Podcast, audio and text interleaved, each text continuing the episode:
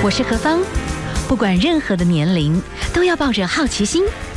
不要太在意别人的眼光。压力一定有，学着消化，变成力量。幸福有方，提供给您幸福的配方，成为一个更好的自己。I will be better, renewed day by day.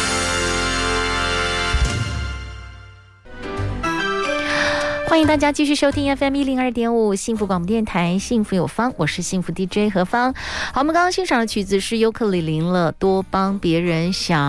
哇，这些经典的歌曲哈，好，岁末年终，大家当然就会难免去想一下哈，二零二一年我们到底。发生了一些什么事情呢？对我们这一年来讲的话，哎，每一个人，你觉得你进步了吗？或者是有些什么事情你觉得非常有成就感吗？或者是哪一些事情会让你觉得很难过呢？会有觉得很可惜呢？稍微盘点一下之后，我觉得最重要的啦，就是找到啊，我接下来呢可以怎么样微调哈？我觉得好像比较好的办法。我目前这样一年下来哈，我觉得在节目采访最棒的就是很多不同的家他们都会碰到不同人生的一些麻烦或者是困难，但他们各有不同的方式去穿越。可是我发觉有一些共同性了，我觉得哈，其中有一件事情就是，就像我们刚才稍微有谈到的，就是正向思考的训练真的蛮重要的。可是正向思考，如果说你很多身体的状况哈，其实是不 OK 的。你好像想要正向思考，但你真的不见得正向的思考得起来哦。所以在这边哈，我们也跟大家来分享一下哦，就是我们要看一看哦，你有没有自己身体有一些状况啦。所以呢，你要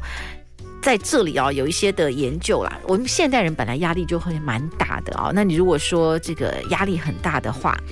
肾上腺其实就会很过劳。就肾上腺太疲劳，有时候也不太好，因为呢，我们遭受压力的时候，最容易受影响的内分泌腺就是肾上腺。那肾上腺就会制造什么肾上腺素啦、正肾上腺素啦、皮质醇这些荷尔蒙啊，就是这些荷尔蒙呢释放出来啊，在挤压，如果压力一直反复啊，这些的就一直被耗损了。那其实肾上腺你只要释放荷尔蒙啊，其实血糖值哈，哎，也会开始有一些血糖值。就会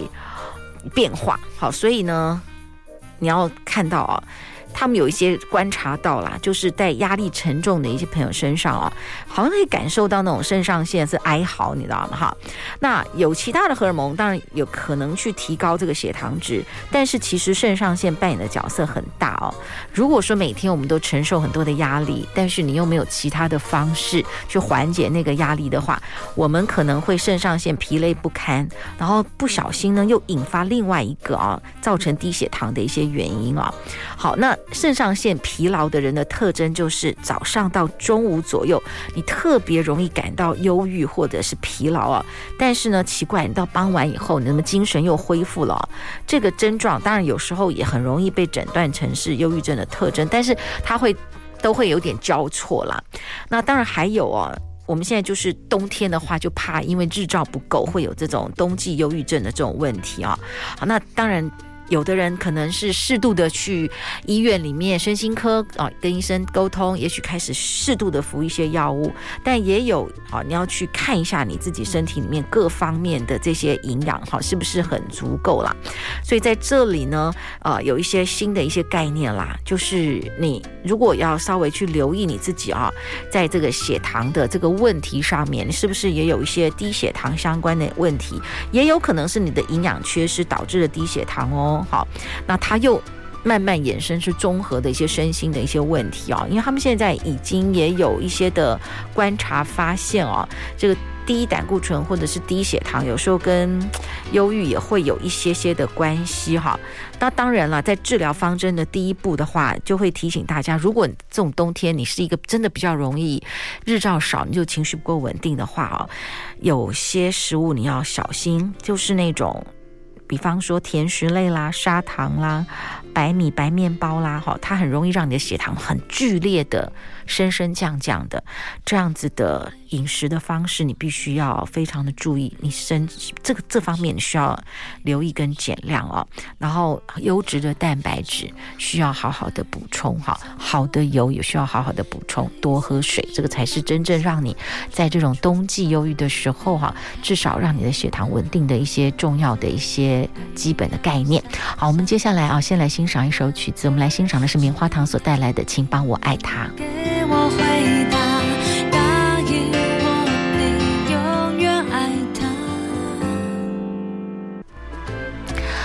欢迎大家收听 FM 一零二点五幸福广播电台，幸福有方。现在时间是下午的四点十四分。好，今天哈睡眠年中，我们也跟大家来分享到的哈，很多这些不同的社福单位，其实他们服务的项目也蛮多元的，也还蛮特殊的哦。今天呢，我们跟大家在谈的，就是我们一般人认为哈，呃，一些比较需要帮助的一些朋友，他们可能行动不是那么的理想，可能是长者，他们可能需要不同的辅具。但是我现在才发觉哦，辅具现在也有很多不同的专业，那。有些有一点复杂的辅具，所以现在政府跟民间的单位有些要做很多教育的推广啊。诶，这个我觉得也是蛮新的一个议题。我们今天哈，在这个未来都是这个老年高龄化的一个时代，我们就来谈一谈辅具的一种方向哈，而且大家可以有这个概念。它可以有一天真的可以运用在你的家庭上面。好，我们今天访问到的哦，是我们的伊甸基金会的西区辅具中心的业务督导哈，叶艺兴叶督导，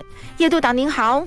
呃，各位听众、主持人大家好，我是台北市西区服务中心的督导一心。我们大家知道伊甸基金会啊，它有很多很多相关的这些公益的族群的服务。可是你们还有谈到所谓的辅具中心，这是什么意思？对，呃，辅具中心主要是我们伊甸社会福利基金会承接台北市政府社会局的一个呃委托的一个方案。嗯，那辅具中心提供蛮多元的一个服务。比比如说，像是刚刚主持人提到的一些就是辅具的部分，如果不会用的话，就是呃辅具中心都有一些专业的一个评估人员可以就是进行卫教跟咨询的部分。那或者是说家中有时候呃会有家人不小心发生意外的时候，是短期需要一些比如说助行器或者是腋下拐，那你实际上可以是跟呃辅具中心提出借用的一个需求，那就是不用就是自己花一笔费用，然后到呃等呃。当伤势呃情况好了之后，这个辅具就呃就变成弃置在这边这样子。哦，OK，所以等于就是我们的台北市政府这边现在其实是有很多未来针对这个高龄化时代，针对很多的这些辅具，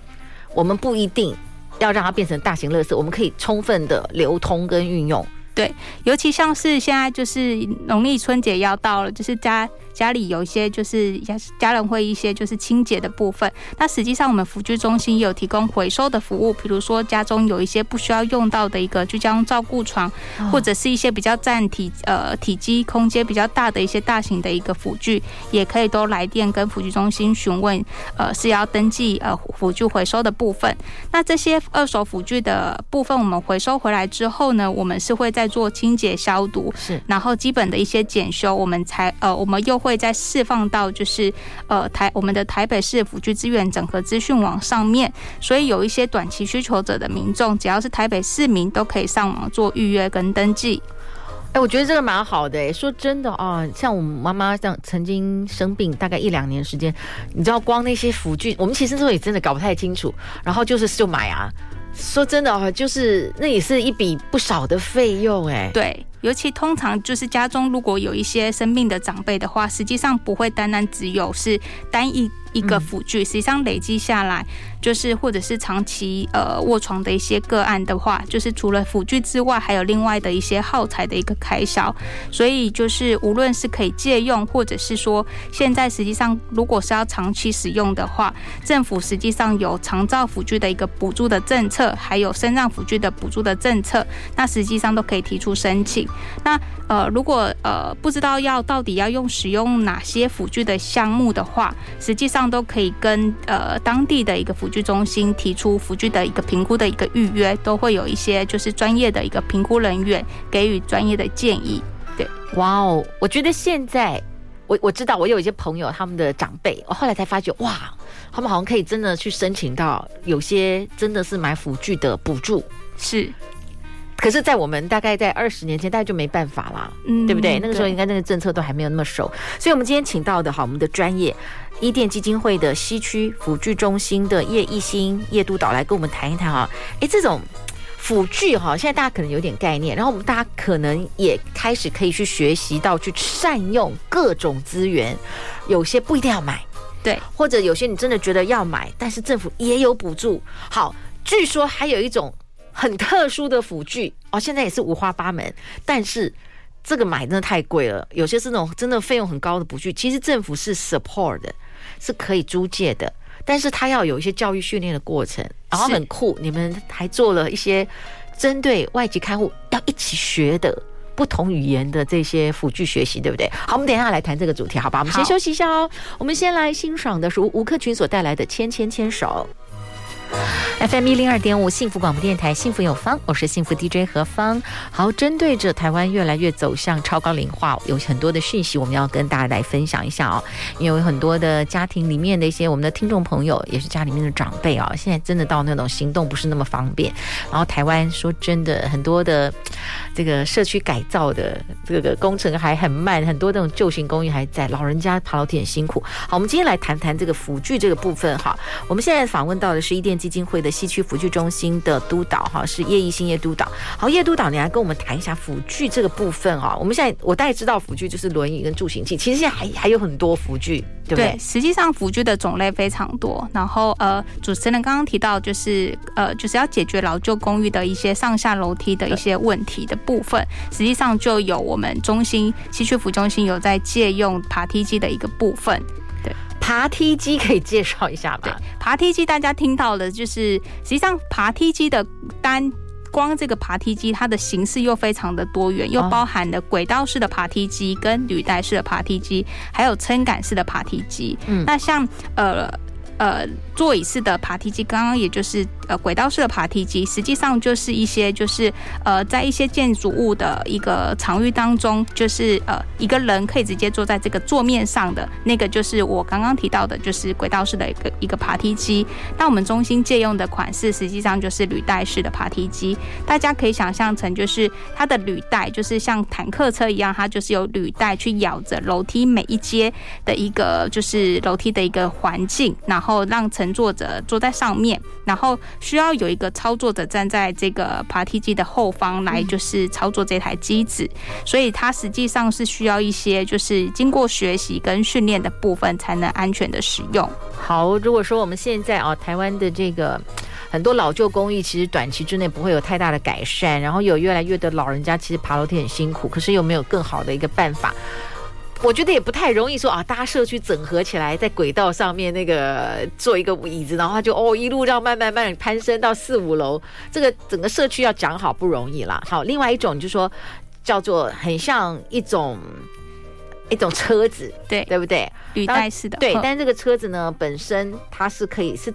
采用有电路的，对，它就是后面呃操作者他必须要在。站在这台爬梯机的后方来操作这台机子，它有一个电动的开关，嗯，然后呃，就是在经过整个物理环境的一个条件许可之下的一个确认之后，它是可以安全的使用。就是只要一直按下去开关，连续的按压，就可以让乘坐者就是坐在这个爬梯机上面，就是往呃移动上下楼的部分。哇哦！所以呢，这种爬梯机哦，通常大家还是要有外籍看护或家人在旁边协助啦。然后，所以就是他在操作的时候，长者坐在上面，然后那个机器的设计，它就是这样一格一格，可以这样慢慢爬上去。是，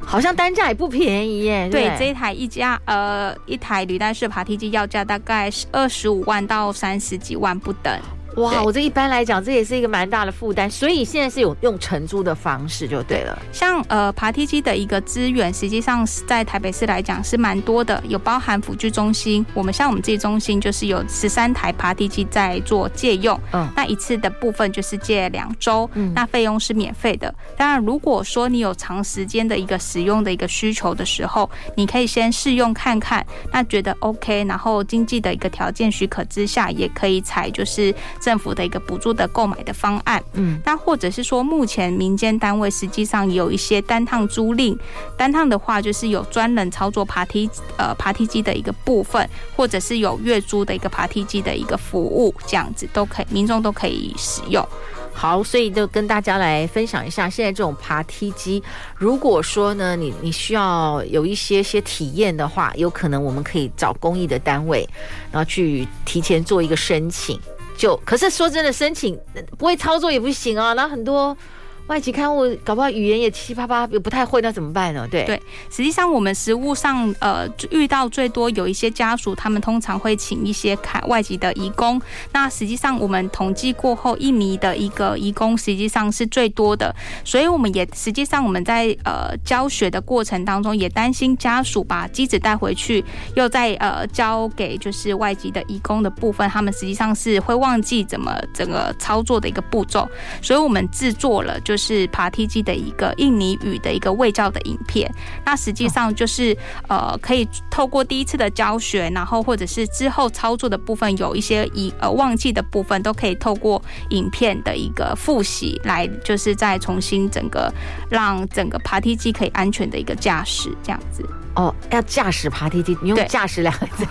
对，操作操诶、欸、算。感觉上哦，有一点，这个是需要你真的需要一些练习就对了，上上下下。对，它像电玩的那种方式还是？呃，它的部分就是呃，人站在机子的后方，握住一手握住呃拉杆的部分，那实际上就是另外一只手就按压开关，连续按压下去，然后它随着就是楼梯的人的移动，然后就连带把机子往上移。对。呃，请教一下，就是有一个爬梯机，然后长者就坐在上面，对不对啊？对。然后这个外籍看护的话，他是要在这个机器的下方、后方、后方的意思是？后方。站在就是整个机子的后方。那老人家下面是没人的耶，对不对？呃，对。但是主持人不用担心，他 我们是觉得老人家我们自己都试过，就是呃，大概就是整体的环境是 OK 的，而且它呃机子本身会有三条的一个安全的一个绑带。嗯，所以。在操作那个机器的时候，呃，看护或家人他需要一手抓住老人家那个机器嘛？那、啊、那个那个那个那个握把，哎，握把嘛？对，是对嘛？这样对对感觉 没有，万一掉下去，应该是是是没有安呃，就是那个危险上的。Okay, okay. 好好，我们先跟大家讲，然后现在以后。真的是超高龄的社会，这种就是需要啦，真是没有办法的。我们告诉他有这种趋势，那现阶段也有这种体验的一种服务哈，然后你先试试看，那比较熟悉的话哈，那你就去评估家里面的长者哈，他这个行动的这个部分有没有什么样的一种改善的方法哈。好，我们先休息一下，待会儿再回来哦。FM 一零二点五幸福广播电台，幸福有方，我是幸福 DJ 何芳。好，我们现在看到的台湾就是要往这个超高龄的路上奔去哈，所以我们还是来谈到，其实，在家里面啊，有很多的长辈会年纪大了，会有很多生理的机能在退化，所以是需要很多不同形态的辅具。我们一般现在对辅具的概念，我啦就真的还是小小的，大概就是轮椅啦、助行器，但是事实上还有很多的辅具。我们现在就请到这些已经开始哈，在这方面有很多的经营。推广的这些社福单位来跟我们来分享一下。我们今天访问到的是伊甸基金会的西区辅具中心的叶艺新督导，来跟我们谈谈啊。但我除了轮椅助行器，有没有一些什么样的辅具啊？哎，其实我们现在家里面的长者都可以可能要用到。那你们可以给我们介绍一下吗？好的，就是刚刚主持人提到，实际上就光轮椅啊，它的种类跟款式，实际上就是会因着每一个人的体型或者是身体的一个肢体功能的一个状态不同，而有不同的一个轮椅的选择。实际上，像我们一般人，就是呃坐在办公室久坐，实际上坐了屁股也会痛，嗯，那我们就会想要站起来走一走啊，或者是说就是重心的一个转换，让屁股的压力不会这么的大，然后不会这么的觉得不舒服的一个状态。那大家可以试想说，如果我今天的一个肢体活动能力受限的时候，实际上我的就是会坐在轮椅上，可是他又没有办法表达说，哎，我屁股会痛，或者是说没有办法移动的时候，实际上有一些不同的一个轮椅坐垫的一个减压的一个呃可以处理的部分，这个都可以寻求专业的一个建议。嗯，其实说实在，就轮椅的部分。啊、呃，因为当时是，比方说以我们是主要照顾者，那我妈妈半夜又常要送医急救什么的，你就发觉啊，那个重量，轮椅重量好不好开开收，对，好重要，因为你好不容易把长者弄到车上，哦，然后你还要把轮轮椅收起来，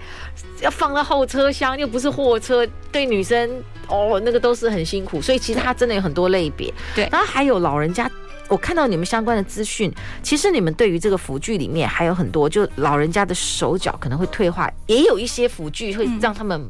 不要恶化这样子，是不是？这个我觉得是谈到有个跟风俗民情有关，就是呃，老人家实际上我们都说假崩轰带多啊，就是民以食为天。实际上有一些就是呃，像中风的个案，实际上他们的一个特呃状况的话是单侧偏瘫，但是呃会有一些好手跟是偏瘫的一个手的部分的存在。可是就是因为现在的部分，如果是家庭请一些外籍的看护，通常看护会觉得说啊，喂一喂会比较快一点点。可是像是饮食类的辅具实际上就可以有一些，比如说特殊碗盘，它就是会设计成一个凹槽，或者是加粗握把的汤匙，实际上都可以利于就是呃中风的个案，可以让他就是可以稍微使用好手来自己吃东西，或者是把他的患侧手放在这个凹槽的地方固定这个碗的部分，嗯，不会让它随着汤匙的摇起而移动碗的部分，对，哦，所以这些都已经开始非常有系统的。在被发现，在被推广，对，实际上这些都是呃我们。谈到辅具的一个范畴里头，嗯、就是呃有一些网络实际上也是购购买得到，或者是医疗器材行这些饮食类的辅具都都是可以就是买得到的。嗯、那刚刚提到的，实际上我们会谈到是轮椅，那实际上有一些长者他可能是呃从行走到坐轮椅这个中间的一个过程，实际上会随着呃他可能的一个病程的变化或年纪的一个变化，他可能是需要稍微扶着。走，或者是说，呃，扶着固定的一些呃家具扶着走。那实际上中间的部分有一些呃老人家会觉得说，哎，我用这些辅具拐杖，是不是就被就是觉得是老了或者是生病了？但实际上就是现在的辅具的一个花色跟款式，实际上都非常的漂亮。是是是。好，我们要跟大家分享到的，其实现在也越来越多的发明了哈。那整个的呃长者，你可能好像又又好像有一个助行器的感觉，但它有好像也可以结合轮子，又可以放东西。是，哇，现在有好多是，对，真的很方便啦，也蛮漂亮的，所以也不要完全的去否定它。好，好，我们先休息一下，待会儿呢再请我们的督导来跟我们分享。FM 一零二点五幸福广播电台，幸福有方，我是幸福 DJ 何芳。现在时间是下午的四点四十分。好，我们今天访问到的贵宾哈，来谈到一个未来真的就是长者很多的一个台湾世代正在我们努力在飞奔当中。可是有一个数字，就大台北市地区，哎，这数字我看到也蛮可怕。原来台北哈是台湾住宅老化最严重的地方。哎，这个数字让我吓一跳。哎，我们台北市哦，三十年以上的住宅哦。等于就是说，楼梯的那种老宅，我们占七成以上，是六都之冠。Oh my god！而且是高于全国平均值五十点三。可是，那等于说，台北的老人家很多还是住在旧公寓，哎，那爬楼梯就很不方便。所以，这种辅助的状况，可能需求是越来越高，对不对？好，我们今天访问到的啊，是我们的伊甸基金会的西区辅助中心的督导啊，叶怡兴叶督导。你刚刚这个数字，我是有点吓一跳，所以你们也在。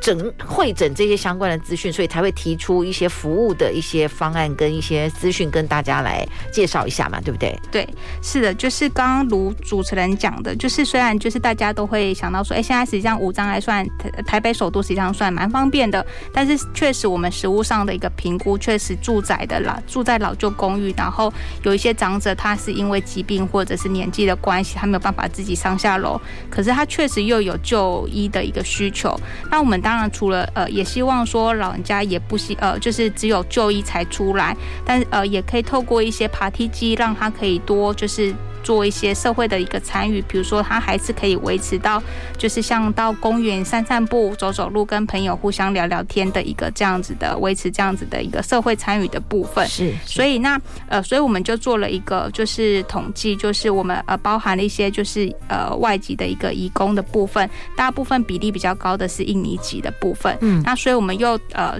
就是有做今年就是完成了一个爬梯机的一个卫教影片，然后印尼语的部分。那我们现在。也已经公告在我们的伊甸的一个官网当当中，如果有需要的一个朋友，就是也都可以上网做查询。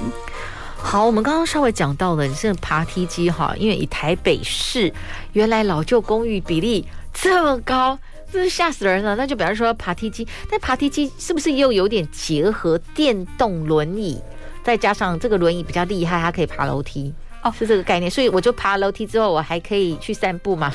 哦，爬梯机的部分原则上，因为履带呃，它的贵的部分是贵在履带，所以履带的话，我们实际上也只有建议在就是爬梯机两阶的一个咬合当中。嗯，所以在平面的部分还是会回到我们一般就是老人家如果有乘坐坐呃轮椅的部分，就回到自己的轮椅当中。对哦，所以最好是把它分开来，分开来的会比较好。未未来有没有可能整合？那如果说老人家，你看他印尼看护，他要带着他上上下下，那还要再准备。对，一台轮椅这样。主持人提到这个问题，确实在国外是有这样的产品。那因为目前的这个部分，因为售价还是太高，然后在国外是有贩售的。然后目前国外的厂呃，国内的厂商目前还没有代理跟就是、哦、对制造。但我想就是这个方向的啦、嗯、哦。但只是说目前为止，我们就已经看到这个趋势的一个需求。哇，老人家如果住在现在住在四五楼的话。真的太辛苦了哈，这走，而且就老人家就不能跌倒，所以爬梯机是有这个需要，所以现在变成说有一个针对印尼的看护的一个针对机器的操作的学习，现在在一店相关的官方网站。其实都可以看到，就对。是，OK，好，所以大家稍微有点了解一下哦。好，我们等下再休息一下，因为呢，还有因为我们的所谓的这个辅具中心，也包含回收啦，哦，也包含租借啦，还有很多不同的服务。那刚才有谈到哦，现在租借其实你们其中岁末年终你们会去。收呃回收的那个居家照顾床，什么是居家照顾床？它的功能是什么？然后呃什么样的人比较需求这样子？然后你们有一些什么居呃媒合或者是一些租借的服务嘛？我们等下最后稍微请教一下，这样好不好？好.我们先休息一下，待会儿再回来哟。FM 一零二点五幸福广播电台，幸福有方，我是幸福 DJ 何芳。好，我们现在看到的这些讯息啊，就是台北市呢，其实在这个老旧公寓的比例上，其实真的很高哦。然后我们的年龄层长辈又多，很多长辈如果还住在那高楼层的旧公寓，就非常的辛苦，所以需要很多的载具。那我觉得我们现在在推广一种概念啦，因为有些时候可能它是一个短期的疾病啊，癌症，它就是会有大概三个月到半年。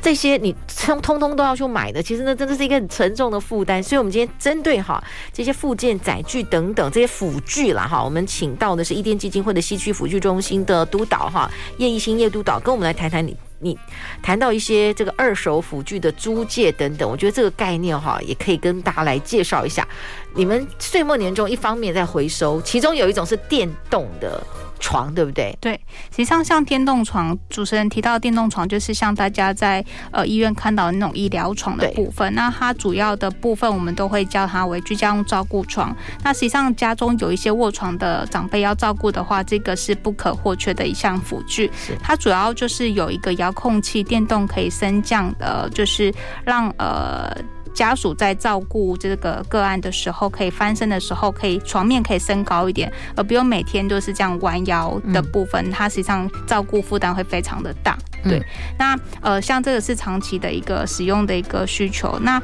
如果说呃要购买的话，实际上市售的电动床、居家照顾床一张大概两万五不等，两万五到四万不等。那政府是有一些补助的，不过还是要有一些自付额的部分。那如果说家中有一些经济状况有一些困难的部分，那经过我们中心社工的一个评估，我们是会可以做予以媒合的。对，也就是把这张居家居家用照顾床是提供给你们。使用的，对，是是好，我们在这边哈也跟大家分享到，因为如如果有些时候你是像骨折啊，或或者是说，呃，年长者，反正就是意外，但是他会复原的，是，所以你有时候你需要一些辅具，可是你就要马上去买，说真的，那是一个很大的负担啊。像呃呃，像是骨折的部分，我们通常推测它的一个病程呃的一个复原期大概是会基本是抓三个月。嗯，那如果或者是说像是一些髋关节置换手术的部分，它确实需要一些居家用照顾床来有这个过渡期的一个疗愈的一个时间的部分。实际上等于是你呃要花两万五。破到四万不等的一个费用买了一张居家照顾床，可是你这三个月过后，你可能就是开始呃复原康复，你这张电动床就是不需要使用的时候，实际上会造成就是经济上的一个浪费，或者是说这张居家照顾床可能就是会丢到垃，请那个大型的垃圾车来收这样子，对，或者是闲置在那边就成辅具就变成一些家具或者是废弃的废弃物的部分，那就非常的一个浪费，所以就是呃我们中心就是会呃会确认这些居家照顾床的部分是不是还堪用，那如果我们在仓库呃空间允可与许可的状况下的话，我们是会有派专人去到宅做回收的，嗯，那我们也会再把这些资源的一个部分再有效的利用，然后再次借给这些有需要的民众。是我们今天比较特别谈到的啊，这个比较属于大型，而且比较。就是稍微还要学习的，其中有一个现在买说真的还蛮贵的，就是所谓的那个爬梯机啦。对，因为他真的还是要上课一下。对，所以你们现在已经教了这些外籍看护的这个语言，他们可以懂的教学方式，在网络上可以看见哈。对，然后另外一个部分，我觉得现在你们在回收的这个部分，就像这个辅具的床，是附件的这个床，其实如果有些家庭你觉得现在不需要的，你也可以跟你们联络。对，那。有些家庭，你其实只是短期的，你就可以上网来跟你们做连接，你们会沟通、协助、评估，对。呃，实际上借用的话，只要台北市民的话，网络上呃都可以搜寻台北市辅具资源整合资讯网，我们上面会有呃我们公告的一些借用的项目跟数量。那这边的一个辅具的来源是来自于台北市有三家辅具中心的一个库存量。嗯，那如果我们有就是多的数量的话，我们都会释放到前台，民众也可以就是上网做预约登记。那如果说你真的不清楚的话，你也可以打电话到我们中心，就是呃来电进行。咨询的部分，那我们中心的电话是零二二五二三七九零二，分机转一六。OK，我们今天跟大家来分享这些相关的资讯，我觉得最重要的就是善用啦。对，大家一起好好的运用资源。我觉得这个年长不可怕，年长有智慧。那我们能够提前预备，让我们的脑、让我们的心、让我们的行动好，这是最好。但万一有一个短期真的需要有一些辅助，我们就。也许用这种另外的去租借的方式，我觉得这也是一个很棒的方法哈。非常谢谢我们今天的来宾，好，我们的伊甸基金会的业务督导叶一新叶督导跟我们分享这些辅具相关的一些讯息。谢谢你跟我的分享，谢谢谢谢。今天最后就在郑中基的这首无赖这首音乐里面跟大家说拜拜喽。希望大家我们身心健康，大家平安。我们明天见，拜拜，拜拜。